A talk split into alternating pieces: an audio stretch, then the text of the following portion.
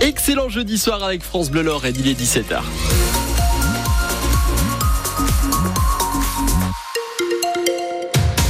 Bonjour.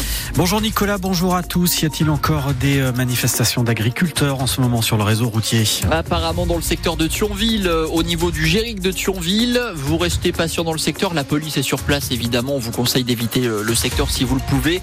Et on attend vos difficultés au 03 87 52 13 13. Les précisions et bien plus d'ailleurs sur ce qui se passe en ce moment sur le réseau routier juste à la fin de votre journal Thomas Lavaux.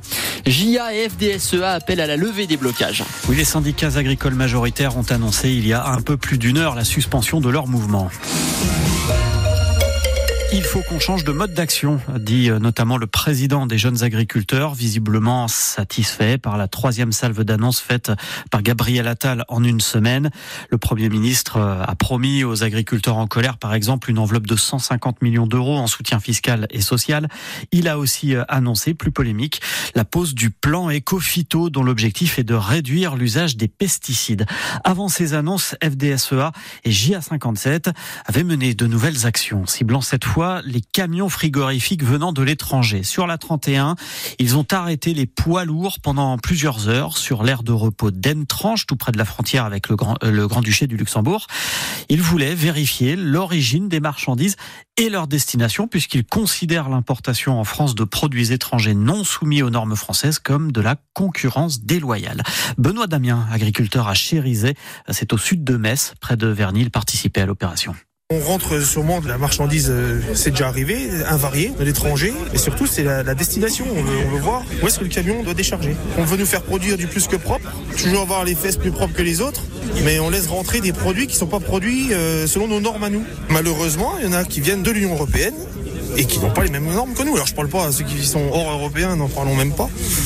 Quand tu sais qu'on bouffe du poulet vietnamien, euh, je trouve ça aberrant. Forcément, ça tire les prix vers le bas. Quand tu apportes des produits avec des, qualités euh, bien inférieures aux nôtres, euh, forcément.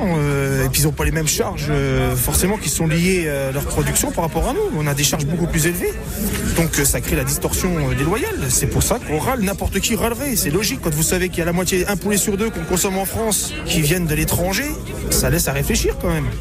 La colère des agriculteurs euh, qui s'est propagée ce jeudi à Bruxelles. Un millier de tracteurs se trouvent dans la capitale belge alors que les dirigeants européens se retrouvent pour un sommet. Les personnes de l'éducation nationale également dans la rue. Ils étaient environ 400 à Metz euh, ce matin. Plusieurs revendications, les conditions de travail, de meilleurs salaires et puis euh, clamer sa colère également face aux polémiques autour de la nouvelle ministre Amélie Oudéa Castera. Reportage en images à voir sur francebleu.fr et sur l'application ici par France Bleu et France L'Académie de Nancy-Metz compte 20% de personnel en grève ce jeudi, davantage dans le premier degré que dans le deuxième. Une femme est morte cette nuit à cause d'un incendie dans un restaurant de Mont-Saint-Martin dans le pays Le feu s'est déclaré dans le vestiaire du Panda, un restaurant asiatique. Son mari a été évacué vers l'hôpital d'Arlon en Belgique pour traiter euh, des brûlures graves. 18 pompiers français et belges sont intervenus sur cet incendie vers 5h30 ce matin. Et puis, euh, c'est pour aujourd'hui ou pour demain, doivent se demander les supporters du FCMS qui attendent depuis des jours l'arrivée d'un nouveau joueur, au moins pour renforcer euh, l'équipe en grande peine en Ligue 1. Bien, ces recrutements, il y a, ce sera forcément aujourd'hui puisque le mercato d'hiver se referme à minuit, mais toujours pas l'ombre d'une recrue à cette heure. Tout juste la signature du premier contrat pro de Morgan Bokele, jeune joueur formé au club qui marque beaucoup avec euh, l'équipe réserve. Sitôt signé, sitôt prêté, il va finir la saison en national avec le Sacépinal, 17h04.